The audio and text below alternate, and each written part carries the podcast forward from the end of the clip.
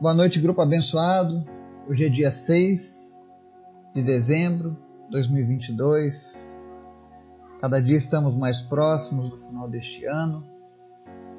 Às vezes já vale a pena a gente lembrar que o importante não é chegar no dia 31 e depois para o dia 1. Se você não tiver mudanças na sua vida, de nada vai adiantar estar ansioso pela virada do ano.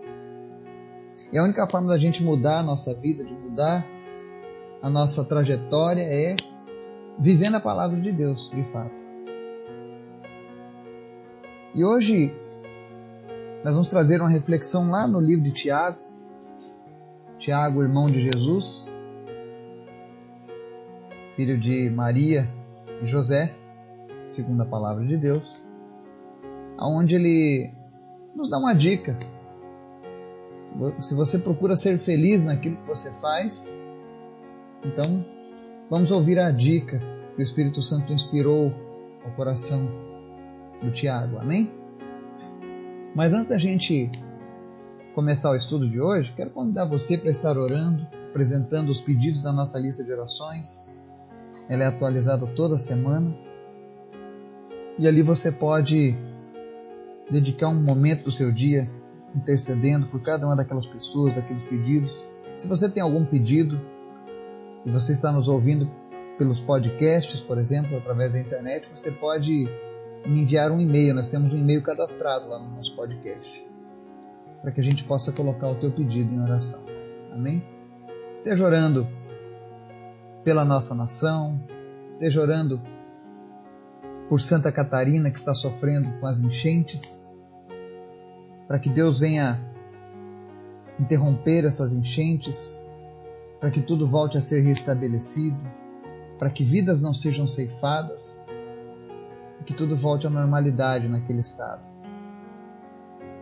Que Deus tenha misericórdia daqueles que estão desabrigados, daqueles que perderam suas coisas materiais, que eles possam se encontrar com Deus nesse momento tão difícil e buscar o refúgio necessita. Se você mora perto dessas pessoas que estão sofrendo com as chuvas, ore por elas, visite-as. Faça a sua parte. Eu tenho certeza que Deus vai te usar poderosamente. Amém? Vamos orar? Obrigado, Deus, pela tua graça, pela tua misericórdia, pelo teu amor, por tudo que o Senhor tem feito nas nossas vidas. Tu és sempre bom, Pai.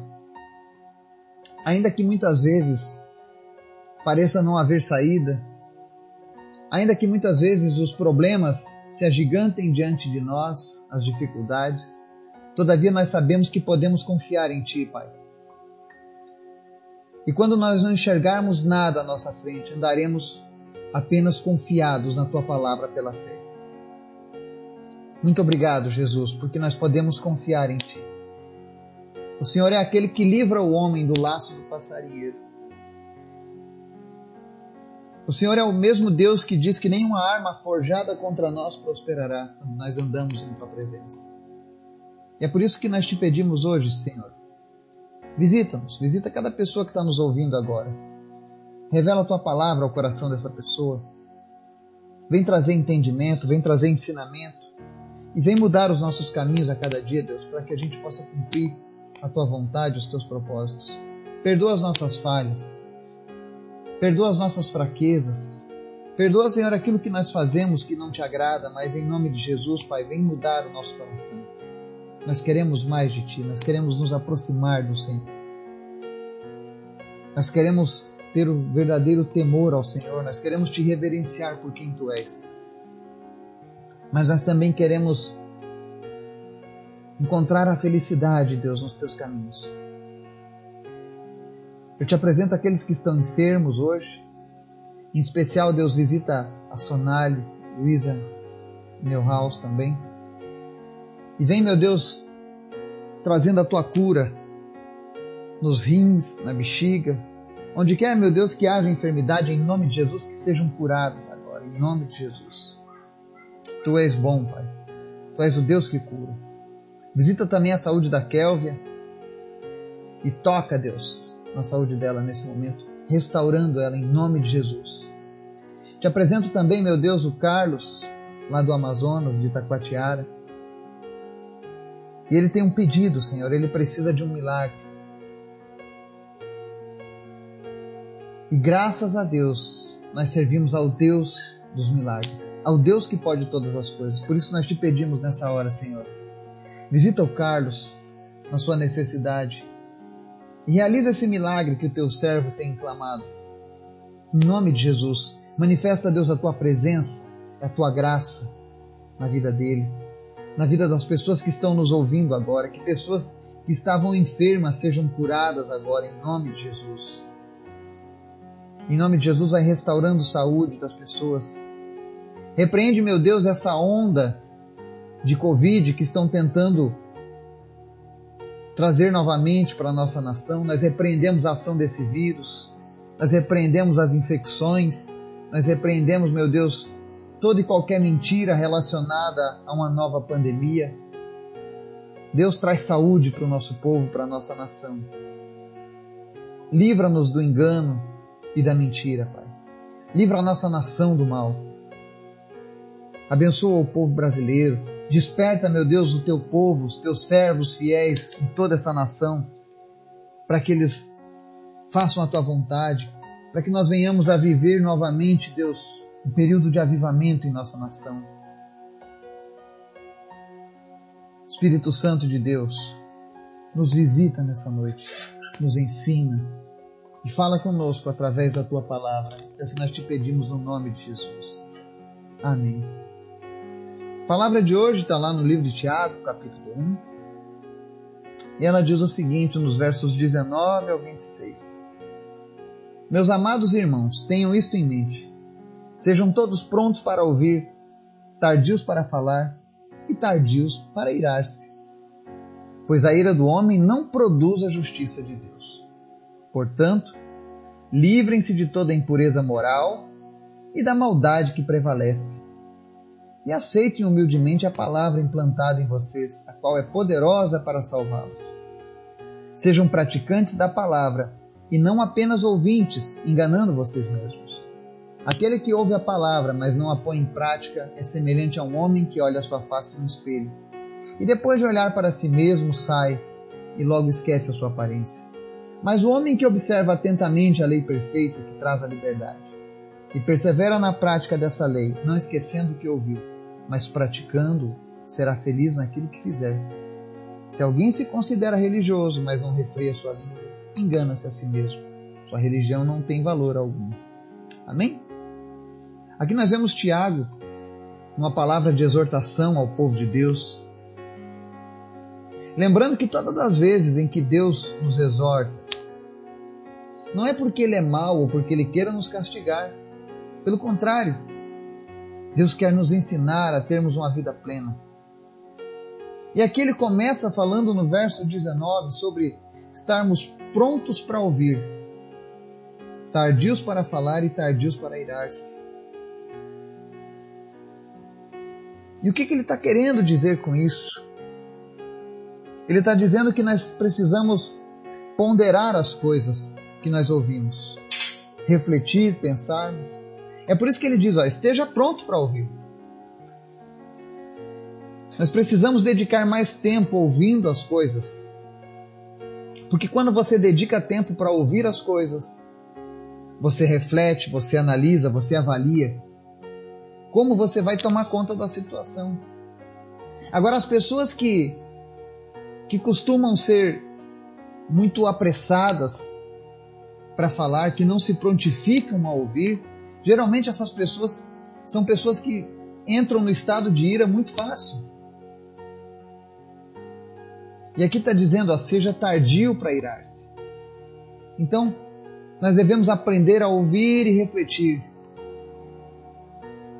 antes de tomarmos qualquer posicionamento.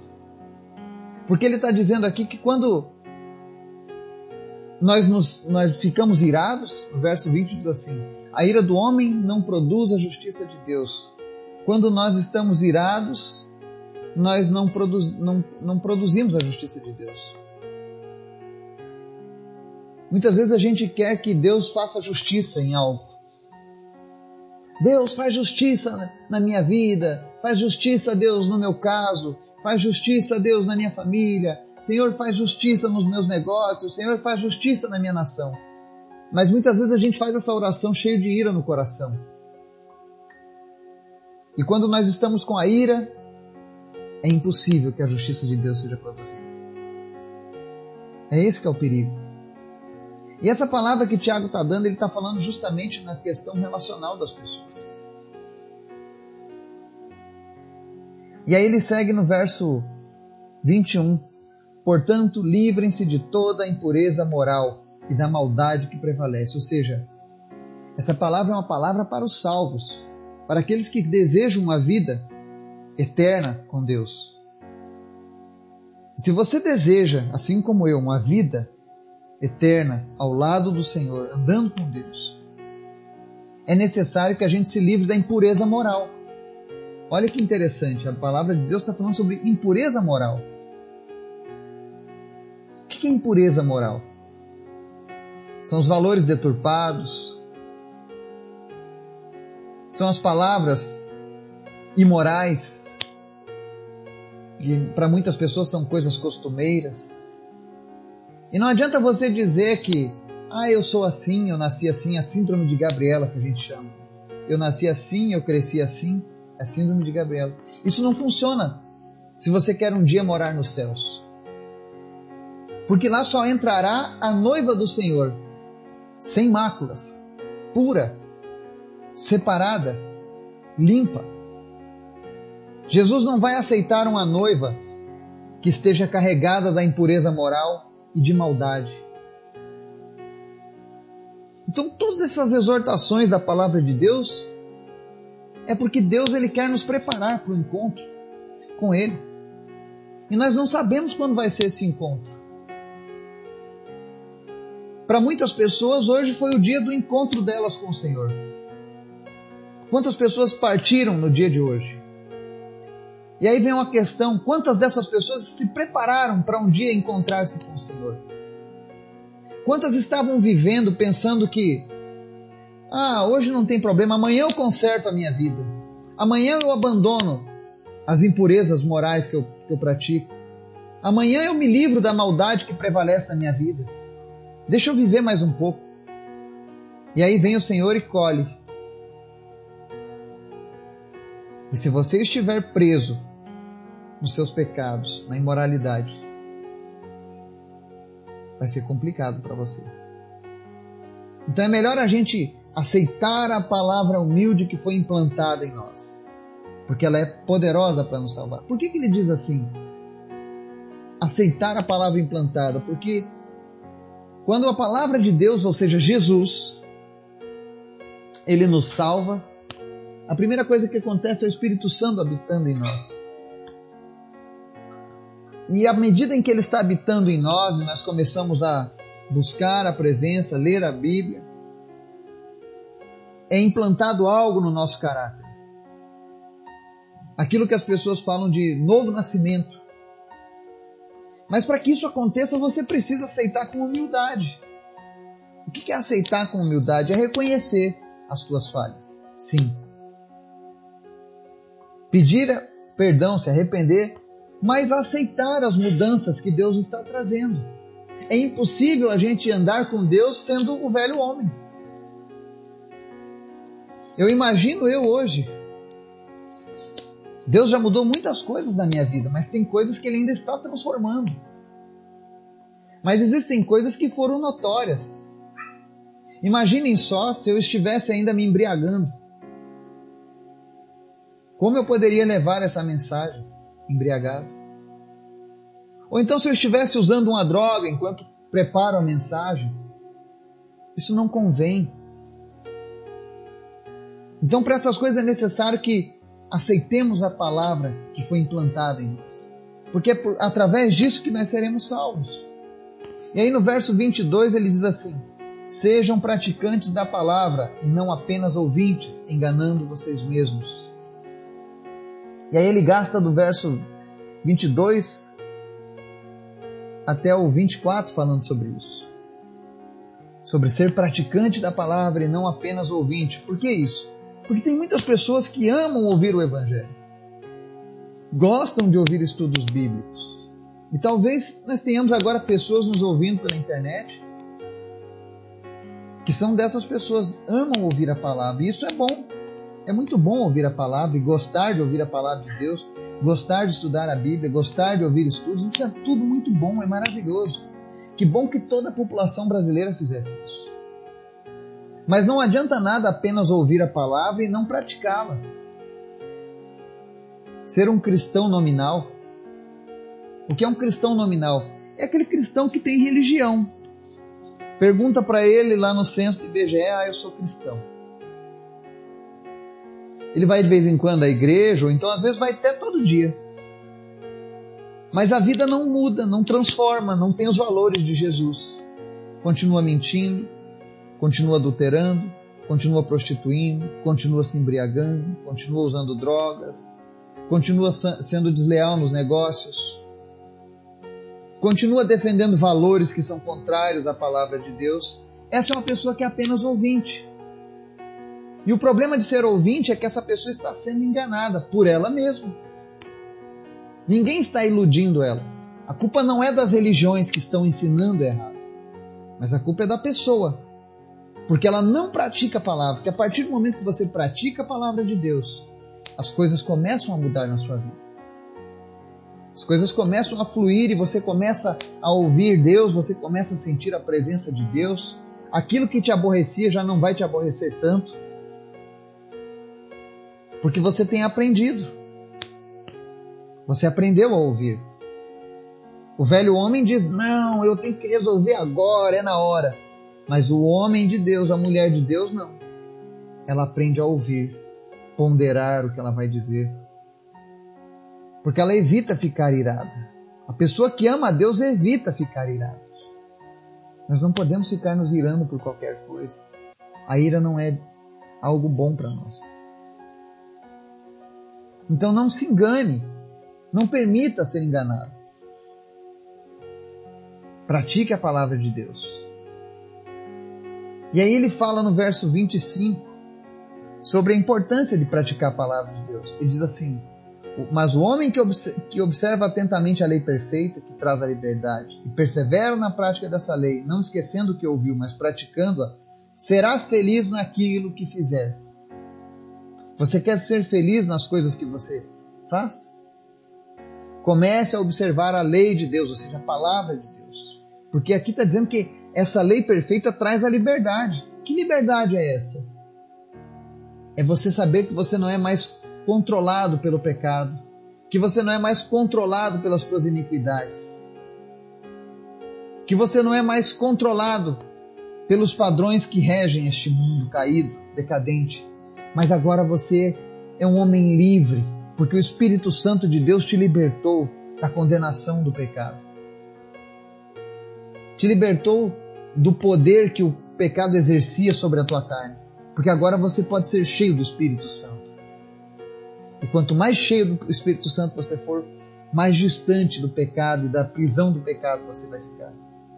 Mas o melhor de tudo é que quando você tem essa sensação de liberdade que somente Deus traz, é aquela mesma sensação de imagine você numa sala onde 20 pessoas estão sendo acusadas, mas você não é acusado de nada.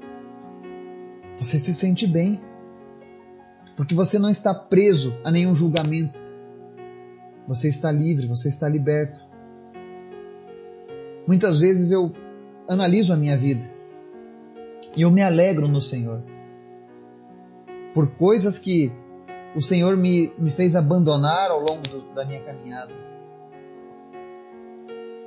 E substituiu essas coisas que eram ruins por coisas boas, das quais eu me alegro, das quais não há do que me envergonhar. Existem muitas coisas que eu vivo no Senhor das quais não há do que me envergonhar. Porque é isso que a palavra diz: nós somos livres, nós somos libertos. Essa é a lei perfeita. E a Bíblia diz que nós vamos ser felizes naquilo que nós fizermos, quando a gente segue essas regras. E aí ele encerra no verso 26. Se alguém se considera religioso, mas não refreia a sua língua, engana-se a si mesmo e sua religião não tem valor algum. ele volta de novo, lá no começo. Ele diz que a gente precisa ser tardio para ouvir, tardio para falar e tardio para ficar irado. E aqui ele dá um complemento, ou seja, aprenda a refrear a sua língua. Nós não podemos falar tudo o que pensamos, tudo o que queremos. Porque agora a nossa vida não é mais regida pela nossa vontade, pelo nosso ego, pela nossa experiência, mas a nossa vida agora ela é regida pelo Espírito Santo de Deus. E o Espírito Santo de Deus, ele ama. Ele ajunta, ele não espalha. Existem pessoas aí fora que com certeza elas podem se referir a nós, aqueles que servem a Deus, com calúnias, com injúrias, com difamação, mas é tudo mentira. E a Bíblia diz que quando eles fazem isso, eles apenas se envergonham a si mesmos. Mas eu não posso ser como essas pessoas. Eu tenho que ser diferente, eu preciso refrear a minha língua. Mesmo que eu esteja com razão algumas vezes, eu preciso refrear a língua. Mas ele está dizendo: se eu não fizer isso, a minha religiosidade não tem valor algum. E eu lembro que há uns anos atrás eu ouvi um estudo sobre isso, que falava sobre coisas a analisar antes da gente abrir a nossa boca. Antes de falar alguma coisa, você tem que passar por cinco tópicos que a Bíblia ensina. Primeiro, é verdade o que eu vou falar? Segundo, é útil o que eu irei falar? Vai ser útil para a edificação de alguma coisa? Vai melhorar alguma coisa? Terceiro, as palavras que eu for falar vão trazer inspiração? Quarto, é realmente necessário que eu fale isso? E por último, como um bom cristão, serão amáveis as palavras que eu irei dizer? Ou não? É um ensino bom para nossa reflexão. Porque todos os dias nós precisamos aprender a ter o domínio próprio. Temperança, mansidão são o fruto do Espírito. E é isso que Tiago aborda nessa mensagem. E tudo isso não porque Deus quer que você se sinta condenado, mas porque o, o propósito de Deus é que você seja feliz naquilo que você fizer. Que você seja livre que o Espírito Santo de Deus venha trazer iluminação ao nosso entendimento. Que nós venhamos a não apenas ouvir o Evangelho, a palavra, mas que a gente coloque em prática. Que a gente esmurre a nossa carne. Que o Espírito Santo de Deus venha nos trazer edificação nesse dia, em nome de Jesus. Amém.